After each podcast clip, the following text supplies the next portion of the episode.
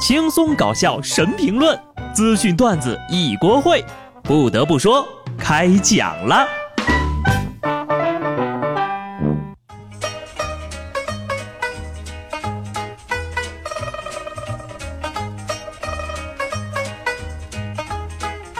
Hello，听众朋友们，大家好，这里是有趣的。不得不说，我是机智的小布。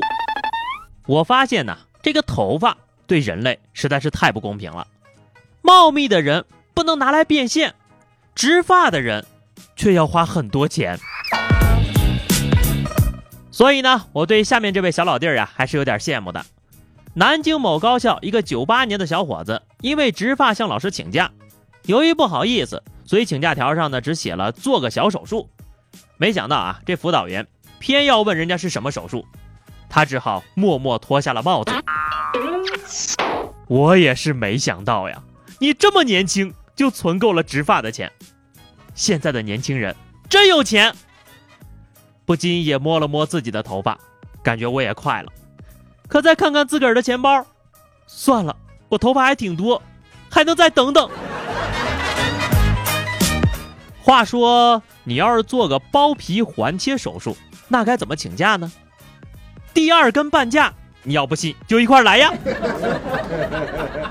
对于男人来说呀，发量真的非常的重要，而发型也是颜值的支撑。熬夜不花钱，植发却很贵。你看看，老天什么时候让你占过便宜呀？不过下面就得说一个真的能占便宜的事情：不睡觉还能赚钱。浙大医院精神卫生中心一篇招募公告突然刷屏了，完成保持二十四小时不睡眠的任务可以获得一千一百元。完成三十六小时不睡眠任务，获得一千五百元；完成四十八小时不睡眠的任务，获得两千元。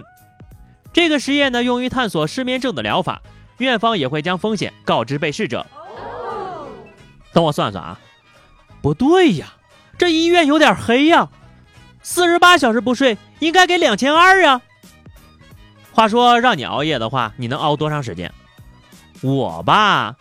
现在啊，诚心邀请四位能开黑的小伙伴一起参加科研，发家致富就靠这一波了。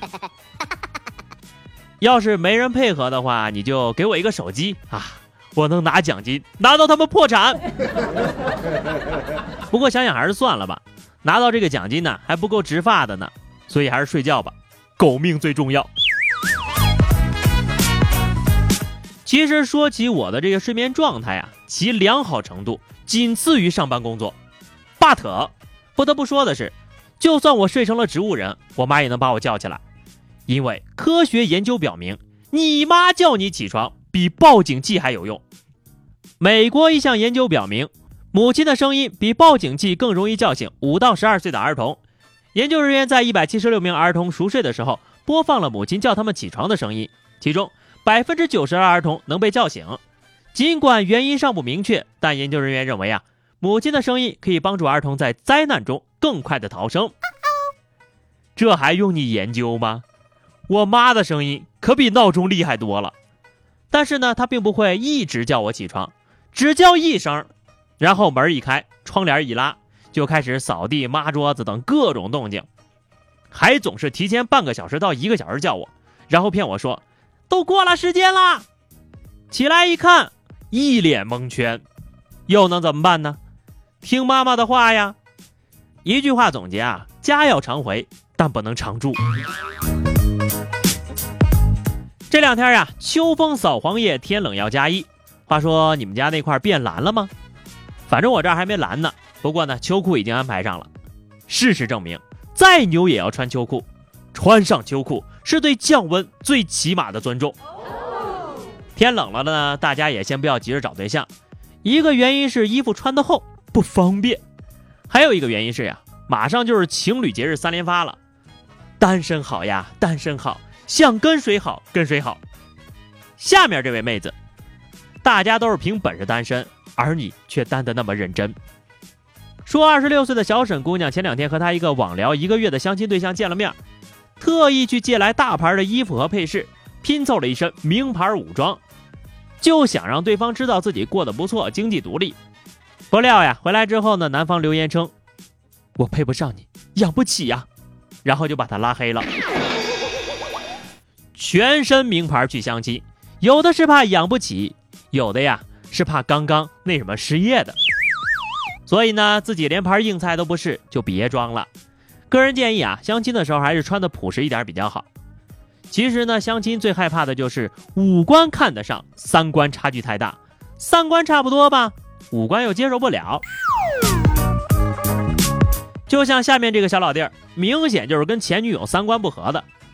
近日，杭州大学生小胡为前女友录制了一份分手礼物的 PPT 演示。视频中呀，小胡分手后为对方打理好了所有的生活需求，给高跟鞋贴好了后跟贴，给女朋友充了三万的电费等等。女方得知后表示，回不去啦，想归还三万块钱电费，互不相欠。这个算是历史上。发 PPT 求复合的第一位吧，这就是教科书级别的舔狗啊！舔到最后一无所有。你就像啊，我喜欢吃香蕉，你给我一卡车苹果，还期待我感谢你；而我呢，不喜欢吃苹果，现在更惨了，你给我一车苹果，我还得还你钱。建议女方也不要还现金了，也还三万块钱的电费。所以这前女友是皮卡丘吗？要用这么多的电呢？这也是最接近用爱发电的一次了，有那三万呢，你直接给他，效果都比这好啊！果然是别人的前任从来不会让人失望，希望我的前任也了解一下啊！对了对了，我没有前任，我只有现任这一任。